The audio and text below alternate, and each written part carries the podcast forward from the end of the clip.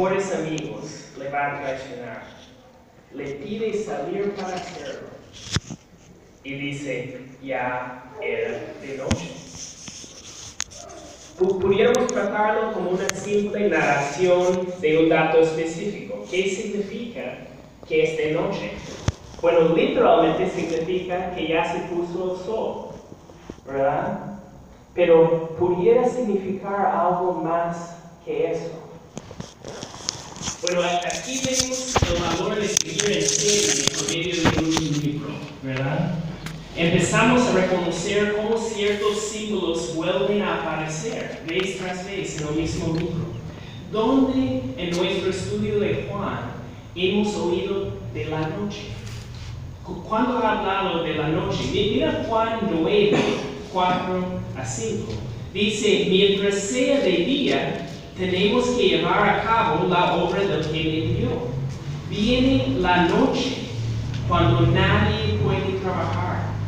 Mientras esté yo en el mundo, luz soy del mundo. ¿Qué, qué escuchamos ahí?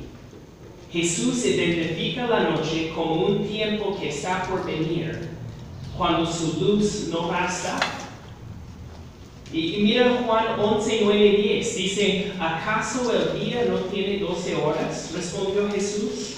El que anda de día no tropieza, porque tiene la luz de este mundo.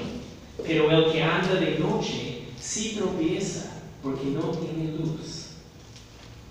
Otra vez, Jesús identifica la noche como un tiempo en que el mundo pierde a su luz, o sea, a Él. Entonces cuando Juan narra ya era de noche, no es solo una declaración de la hora, es declaración de que viene un tiempo muy oscuro. Los discípulos ni se dan cuenta, pero están a punto de entrar en un momento muy difícil. Su maestro va a ser traicionado, raptado de ellos y crucificado. Y ellos van a quedar con la pregunta, todo era por gusto. Jesús ha sido vencido. Ya era de noche.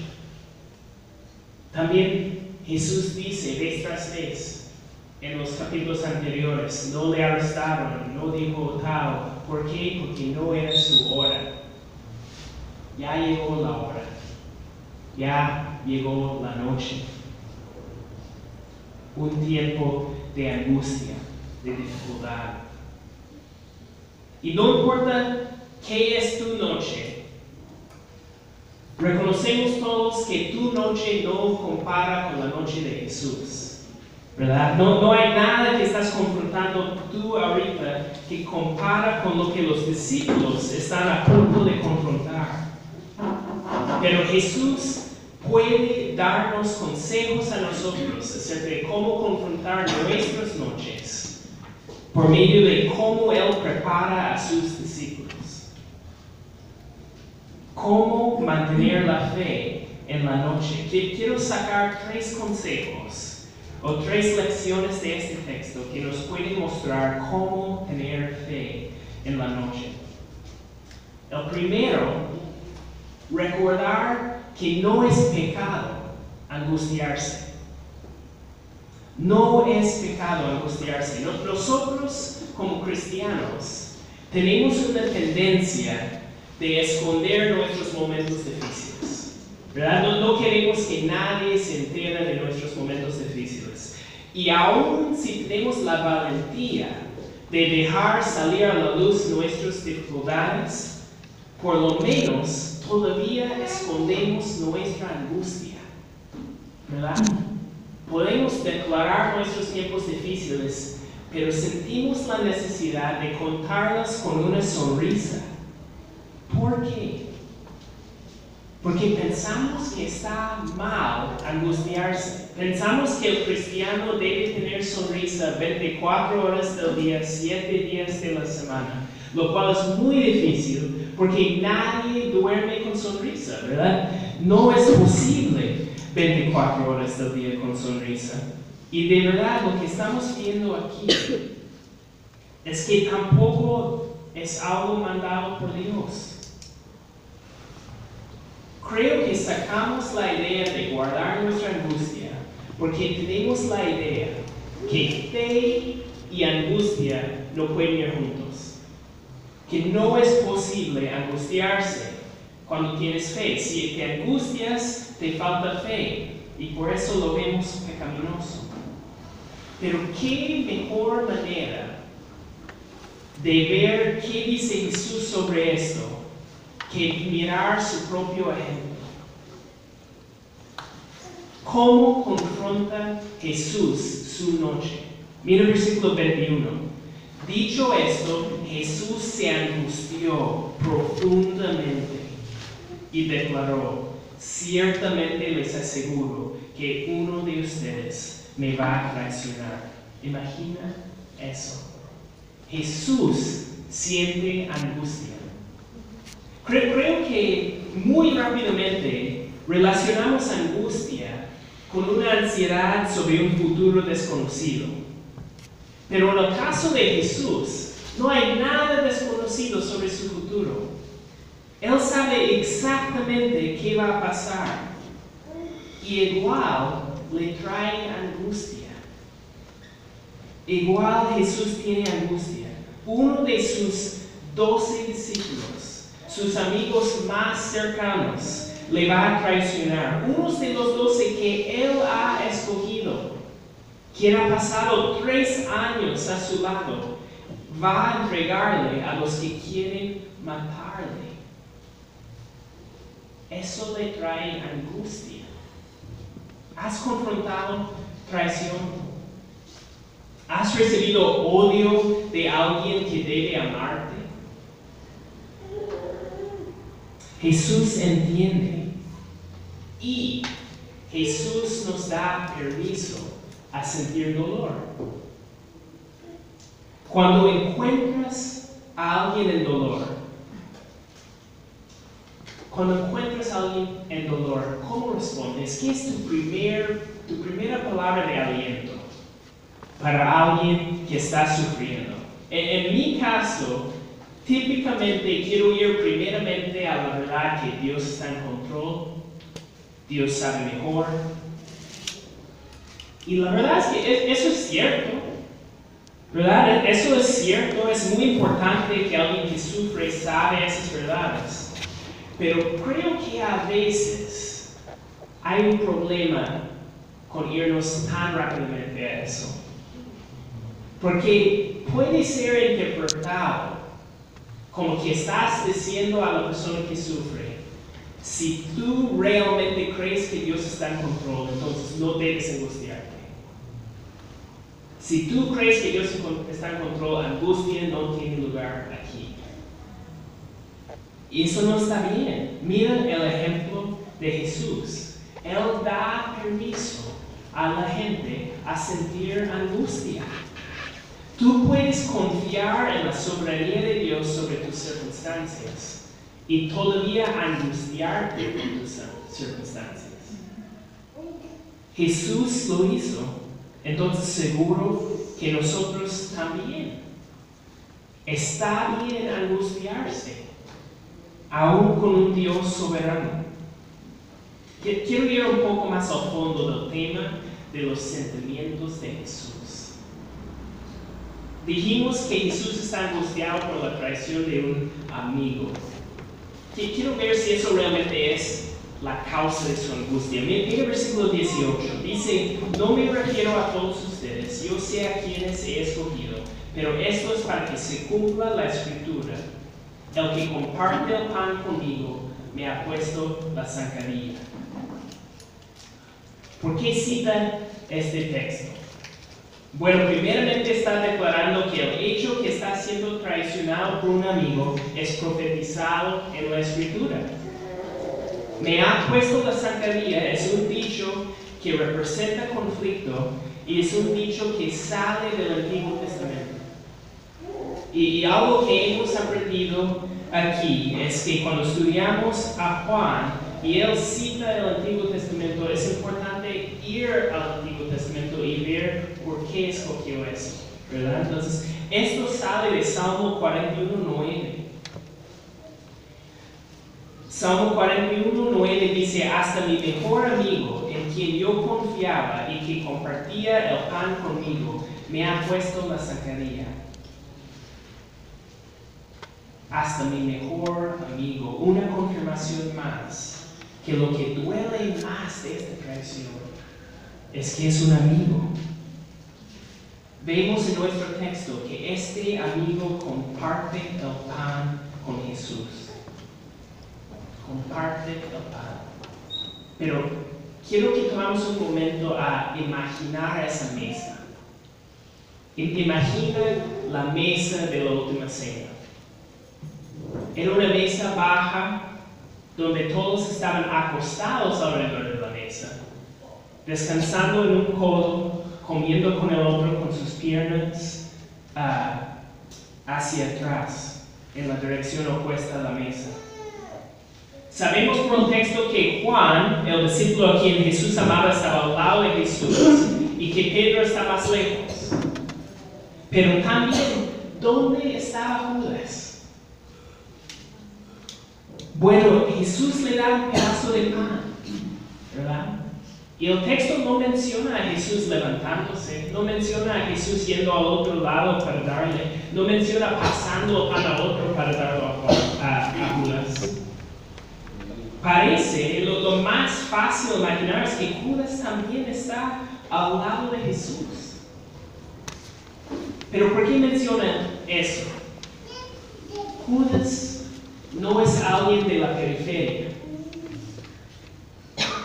Judas es suficiente buen amigo que no parece raro a los doce que está al lado de Jesús. Esto es un buen amigo y es agonizante ser traicionado por un buen amigo. De hecho, aunque Jesús cita Salmo 41.9 como palabra profética, no es que todo el Salmo es profecía. si vas y lees Salmo 41, en verdad es una lamentación de David sobre la traición que él confronta. Pero la Biblia continuamente compara a Jesús con David, porque así era la promesa del Mesías. El Salvador iba a ser un hijo de David quien iba a devolver el reino davídico. Entonces vemos mucho en común entre David y Jesús. Importa mucho en la Biblia cuán parecidos son David y Jesús. Y algo que tienen en común es angustia. David confrontó mucha angustia, aún siendo un hombre que confió plenamente en Dios él confrontó angustia. De hecho, ahorita estamos en Salmo 41, pero si saltamos a Salmo 42, vemos un ejemplo muy familiar de la angustia de David. Mira Salmo 42, versículos 6 a 10. Estos versículos me impactan mucho. Siente la angustia aquí. Me siento sumamente angustiado por eso, mi Dios, pienso en ti desde la tierra del Jordán, desde las alturas del Hermón, desde el monte Misa, un abismo llama a otro abismo en el rugir de tus cascadas. Todas tus ondas y tus olas se han precipitado sobre mí. Esta es la oración al Dios de mi vida que día el Señor mande su amor y de noche su canto me acompañe. Y le digo a Dios, a mi roca, ¿por qué me has olvidado? ¿Por qué debo andar de luto y oprimido por el enemigo? Mortal agonía me penetra hasta los huesos ante la burla de mis adversarios, mientras me echan en cara a todas horas.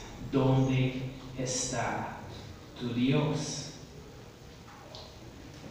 ¿Has sentido eso?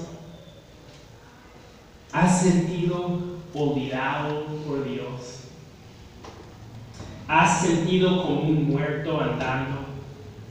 ¿Has sentido que callarte, has tenido que callarte delante de tus adversarios quienes se burlan de ti y se burlan de tu Dios?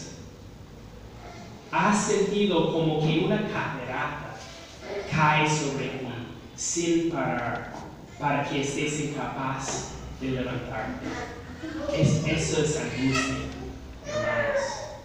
Esa es angustia. Y David nos muestra que es permitido sentir esas cosas, expresar esas cosas y amar a Dios.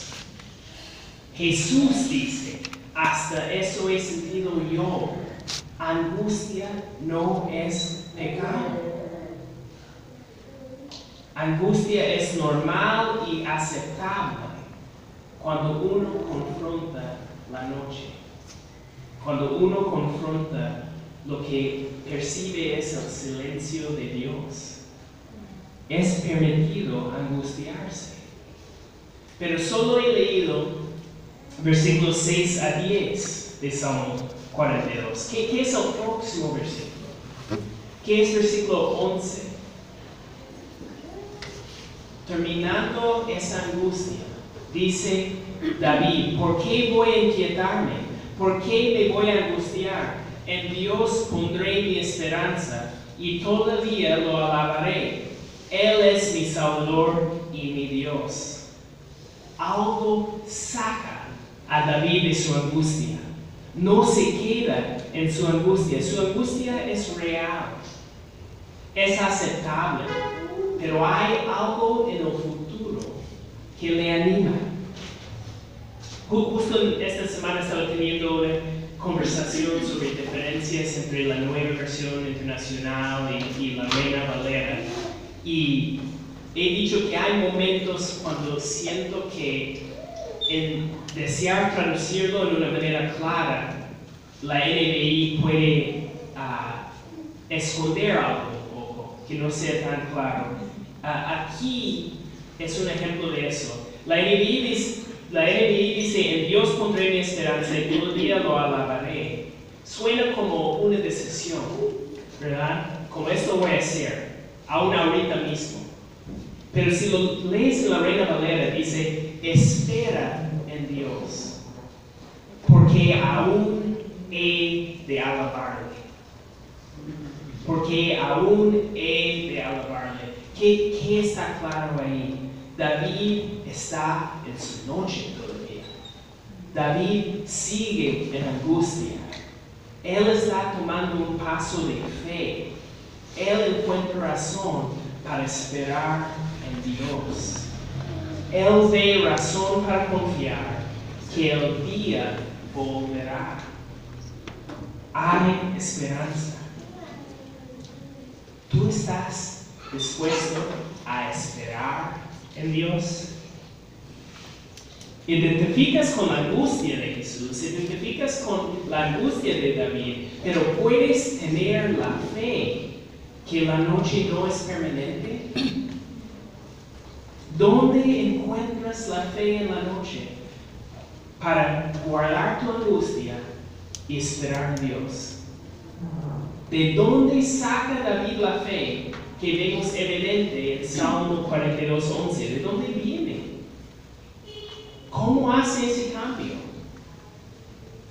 ¿Por qué puede esperar en Dios? Bueno, una de las razones es lo que vemos como nuestro segundo punto, nuestro segundo consejo que sale de nuestro texto. Número dos es recordar que Jesús sabe tu futuro y Jesús está en control.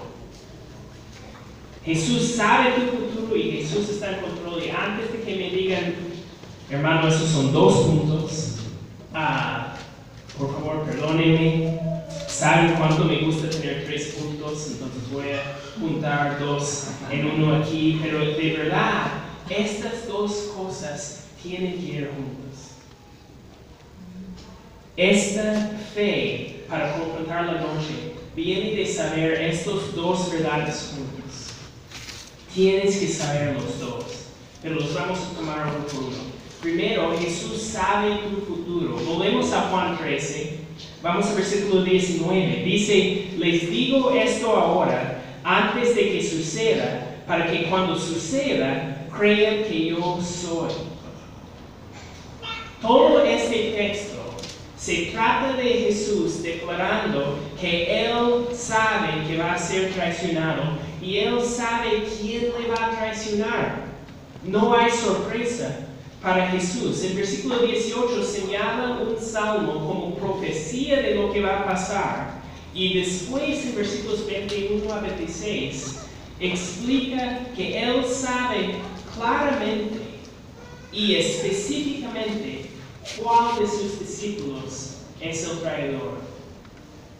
No es solo que Jesús ha leído Salmo 41.9 y ha dicho, ah, esto habla de mí, seguro uno de ellos me va a traicionar y lo ha interpretado como cualquier profeta o cualquier estudiante de las profecías.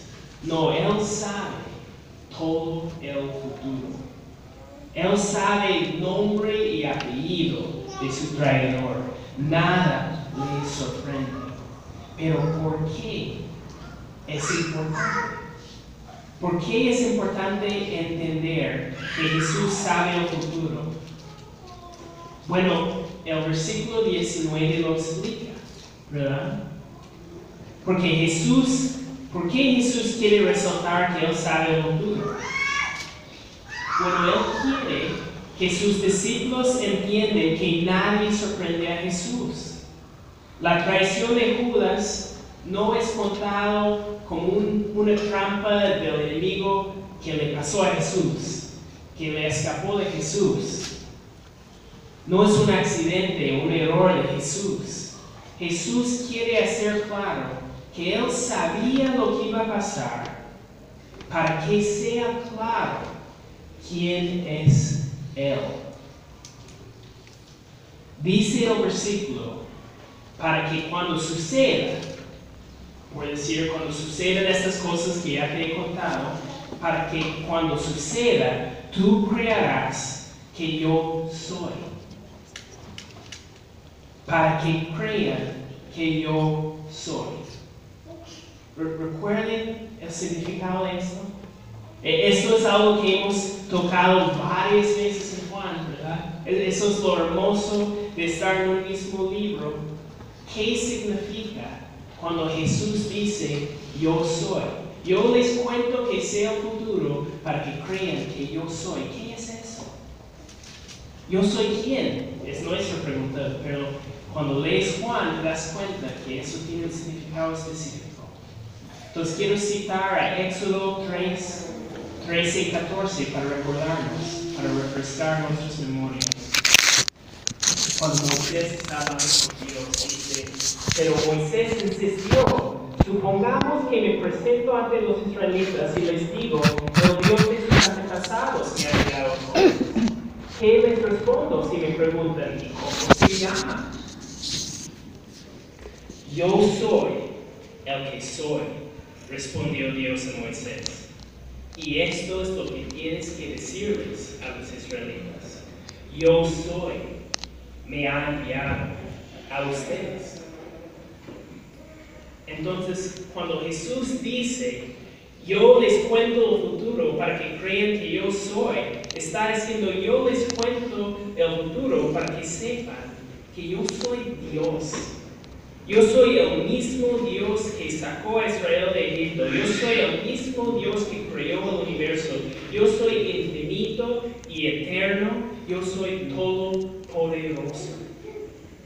Jesús es todopoderoso. ¿Y por qué es importante eso? Porque Jesús no solo tiene que saber el futuro, tiene que estar en control. Cuando tú confrontas tu noche, tu momento difícil, tú no encuentras paz en alguien que sabe el futuro solamente. ¿Verdad? No me sirve que conoces el futuro si no lo puedes cambiar en sus momentos difíciles. Si Jesús es solo un profeta que predice el futuro, eso no trae esperanza. esto no quita angustia. Narrar mi futuro, narrar mi futuro, narrar mi noche, no me va a alegrar. Yo necesito a alguien que sabe el futuro y está en control. ¿Está en control Jesús? ¿Está en control? Mira el versículo 18 de nuestro texto. Dice, no me refiero a todos ustedes, yo sé a quién es escogido, pero esto es para que se cumpla la escritura. El que comparte el pan conmigo me ha puesto la zancadilla. No me refiero a todos ustedes. Es una referencia de la conversación anterior en el texto. Jesús ha lavado los pies de sus discípulos y les ha dicho que son lavados. O sea, hablando metafóricamente, son unidos a Él. Cuando dice, no me refiero a todos ustedes, está reconociendo que hay un traidor entre ellos. Es la segunda vez que lo dice. En versículo 10, en el texto de la semana pasada, dice, dice, perdón, y ustedes ya están limpios, aunque no todos. Entonces dice, no me refiero a todos. Pero ¿por qué añade? Yo sé a quienes he escogido. No hablo de todos, yo sé a quienes he escogido. ¿A, a quién refiere ahí? Está enfatizando que Él conscientemente ha escogido un traidor. Él escogió un traidor. ¿Por qué? ¿Por qué alguien que conoce el corazón de todos, por qué alguien que conoce el futuro va a escoger a alguien que le va a traicionar conscientemente? ¿Por qué alguien haría eso? Bueno, mira el texto, míralo con claridad. ¿Ves las palabras para qué? Otra regla del estudio bíblico. Debes preguntar la razón para qué está la frase para qué. E, eso siempre es importante. ¿Para qué? Significa propósito. Parece raro que Jesús escoge un traidor. Bueno, según el texto, su propósito es para que se cumpla la escritura. Es muy importante. Jesús no solo sabe el futuro, Él soberanamente ordena las acciones de traidores. ¿Para qué? Para cumplir el plan de Dios. Ni sale de su control un traidor. Él ordena sus acciones para cumplir el plan de Dios. Espera en Dios, hermanos. Ten fe en la noche. ¿Por qué? Porque Dios tiene un plan. Y tiene el control para llevar su plan a cabo. Y su plan es para el bien de sus hermanos. ¿Y, ¿Y qué es el plan que Jesús está llevando en nuestro pasaje de hoy? ¿Es solo que quiere cumplir con Salmo 41? ¿Es solo decir, ah, sería lindo si Salmo 41 tenga sentido, entonces voy a dar este pan a, a Judas y así hemos cumplido con un salmo? ¿O, ¿O, será que hay más en Salmo 41 para ver? Quiero volver a Salmo 41, leer el versículo 9, pero seguir hasta el versículo 12 ahora. Dice, hasta mi mejor amigo en quien yo confiaba, en que compartía el pan conmigo, me ha puesto la sacadilla. Pero tú, Señor, compadécete de mí, haz que vuelva a levantarme para darle su merecido. En esto sabré que te he agradado, en que mi enemigo no triunfe sobre mí. Por mi integridad, habrás de sostenerme, y en tu presencia me mantendrás para siempre. Co- Como ya dijimos, este salmo se trata principalmente de David. Pero vemos en la citación de Jesús una intención de Jesús de llevar, de mostrar un parecido con David. ¿Qué vemos en estos versículos? Vemos que la traición va a terminar en justicia. Y vemos que esta justicia es asegurada por la integridad del que habla. Este traicionado, este mejor David, estará en la presencia de Dios para siempre. ¿Qué, qué vemos ahí? ¿Cómo vemos a Jesús reflejado ahí? ¿En qué te hace pensar? ¿Qué te hace pensar? Que Jesús ha dicho, esta es mi noche. Mi buen amigo me ha traicionado. Pero mi traición va a terminar con venganza sobre mi enemigo. Pero al final, ¿quién es el enemigo de Jesús? ¿Es Judas? Judas es su gran enemigo, no, no me parece un enemigo muy impresionante. Al final, el enemigo de la historia es Satanás. Di- Dice el versículo 27 de, de nuestro texto, tan pronto como Judas tomó el pan, Satanás entró en él. Y Salmo 41 nos demuestra que Satanás se ha metido con alguien con quien no se debe meter. Él se ha metido con el íntegro, con el puro, con el, hi- el Hijo de Dios. Cuando dice que su buen amigo le ha puesto la zancadilla, al fondo es Satanás quien lo hace. Poner la zancadilla literalmente refiere a levantar el talón. Eh, Era un término que tenía la idea de estar en conflicto, de dar la contra, de pelear con alguien, de levantar el talón hacia alguien. Ya creo que podemos entender por qué sería ese significado, como hemos hablado de lo sucio que eran vistos los pies, levantar el talón. Eh, Esto es una acción de conflicto. Pero ¿dónde más habla del talón en referencia a Satanás? Hay un versículo en Génesis que se conoce como el primer evangelio. Es Génesis 3, 15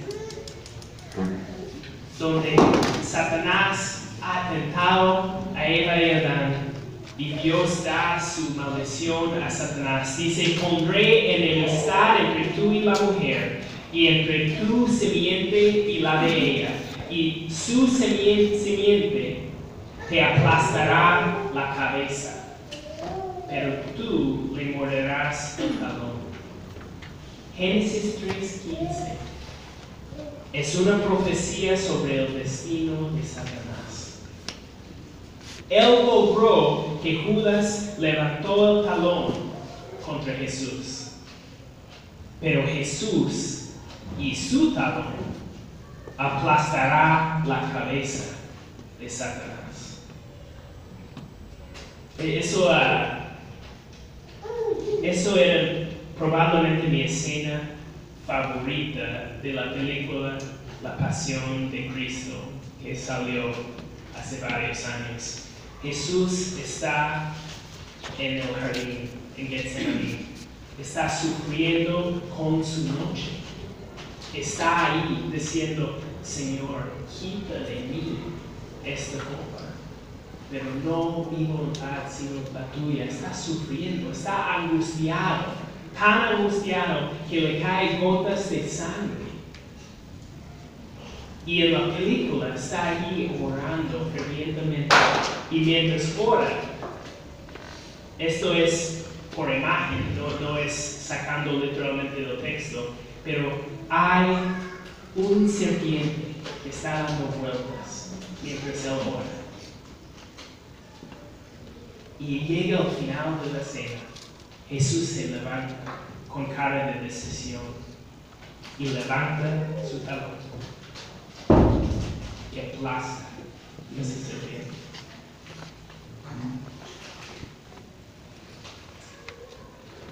En resumen de este punto, mira el amor de Jesús hacia sus discípulos. Él sabe que ya es noche. Él sabe que van a huir todos. Todos le van a abandonar. Él sabe que ellos van a dudar. Entonces, ¿qué hace? Les predice el futuro para que puedan recordarlo y encontrar fe. Porque Jesús sabe el futuro y, más importantemente, tiene control de ello. Quiero volver a un texto muy conocido, Romanos 8:28. Ahora bien, sabemos que Dios dispone todas las cosas para el bien de quienes lo aman, los que han sido llamados de acuerdo con su propósito. Espera en Dios. Hay un plan y aún ha de alabarle. Hay razón de confiar en Dios en medio de la noche. Pero eso es todo. Ya sabemos que no es pecado angustiarse. Ya sabemos que podemos encontrar esperanza en el hecho que Jesús sabe el futuro y está en control. Pero Romanos 8:28 nos da una pista que hay algo más que también importa. Que hay un tercer punto en nuestro sermón. Hay algo más que importa cuando confrontamos la noche. Importa la relación. Importa la relación. Romanos 8:28 dice que Dios dispone todas las cosas para bien. ¿Eso es lo que dice? Bueno, según lo citamos muchas veces, eso es lo que dice, ¿verdad? ¿Cuántos han escuchado eso en la calle, ¿verdad? De alguien que no confía. Dios dispone a todas las cosas para bien. Amén, amén. No, eso no es lo que dice el texto. Dice, Dios dispone a todas las cosas para bien de quién. Para el bien de quienes lo aman, los que han sido llamados. No te debe consolar que Jesús está en control si Jesús es tu enemigo. No te debe consolar. Por eso la tercera lección, la lección que ayuda a un hijo de Dios, enfatizo un hijo de Dios, que enfatiza un hijo de Dios que puede tener fe en medio de la noche, es recordar que Jesús te ama. Recordar que Jesús te ama. Cuando quieres tener fe en la noche, recuerda que Jesús te ama. ¿Dónde en el texto sacamos ese punto? Mire el versículo 23. Dice, uno de ellos, el discípulo a quien Jesús amaba, estaba a su lado. ¿Quién es el discípulo a quien Jesús amaba? Solo el Evangelio de Juan usa ese término. Nunca dice de frente, el hijo, perdón, el apóstol Juan es el discípulo que Jesús amaba. Nunca dice eso, pero Juan 21, 24 declara que el discípulo que Jesús amaba es el testigo de estos eventos y es el que ha escrito el libro. Y aparte, eventos que Juan son relacionados con el discípulo que Jesús amaba, en otros evangelios, Mateo, Marcos y Lucas, refiere que Juan estaba en esas situaciones. Entonces, lo más probable, lo, lo más fácil para entender es que toda la evidencia confirma que el apóstol Juan, el hermano de Jacobo, es el discípulo que Jesús amaba. Pero ¿por qué usa ese término? Se- ¿Será que quiere lucirse? ¿Que quiere demostrar a los demás que Él es mejor, que Él tiene una relación especial?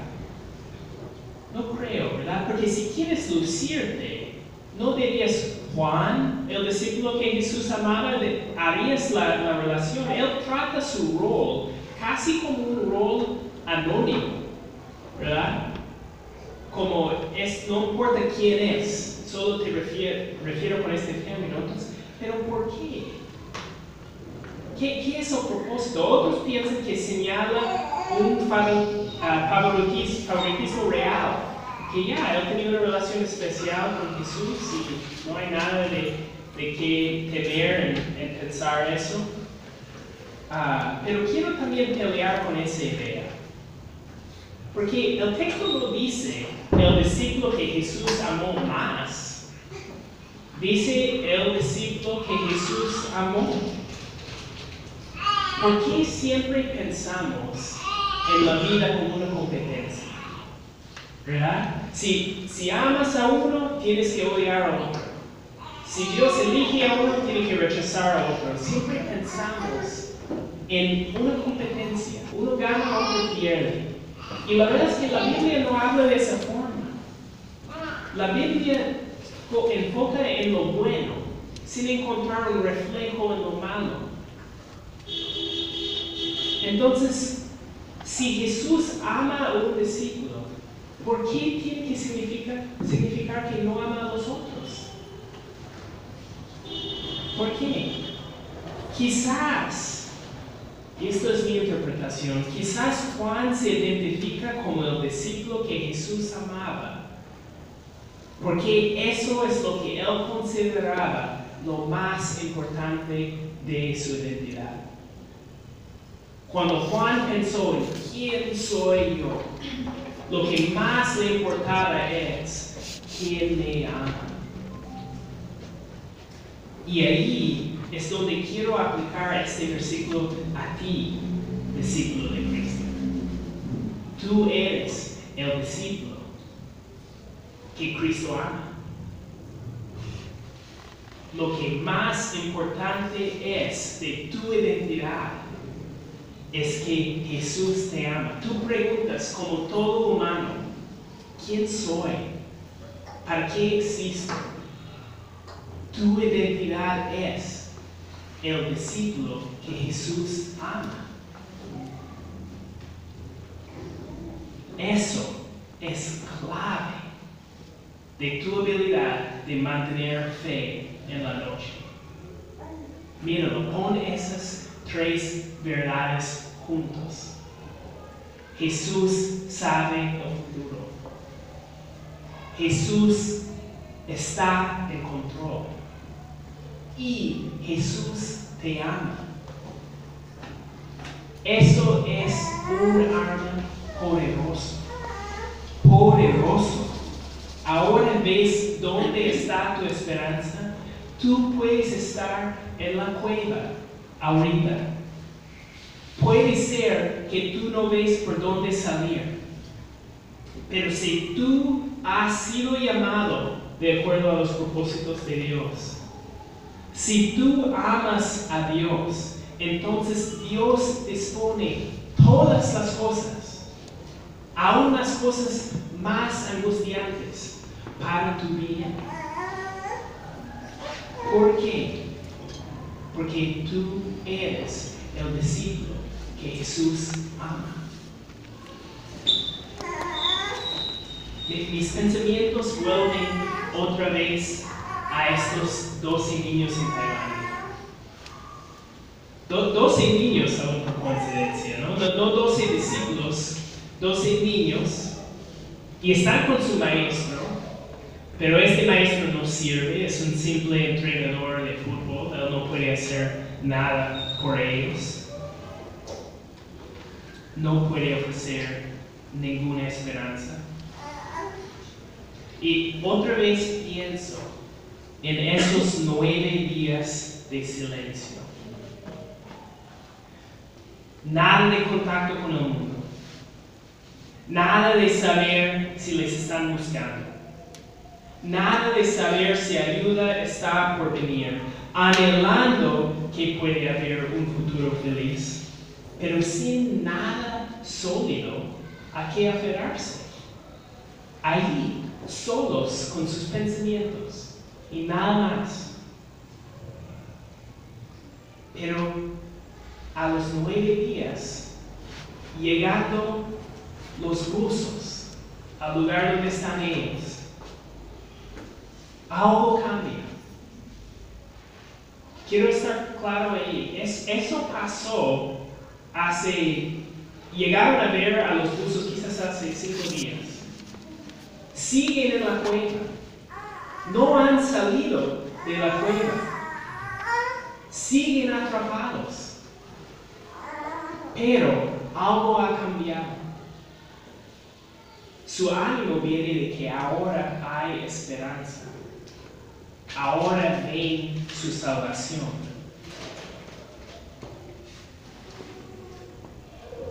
Eso es para nosotros, hermanos. Hay una gran diferencia entre estar en la cueva sin esperanza y estar en la cueva sabiendo que tu Salvador viene por ti. Do- Donde esta analogía falla es que los niños tienen su esperanza en hombres y hombres no son perfectos, hombres fallan. Pero nosotros confiamos en Dios Todopoderoso. Su futuro no está asegurado. Oramos que los doce logran salvarse, pero no es asegurado.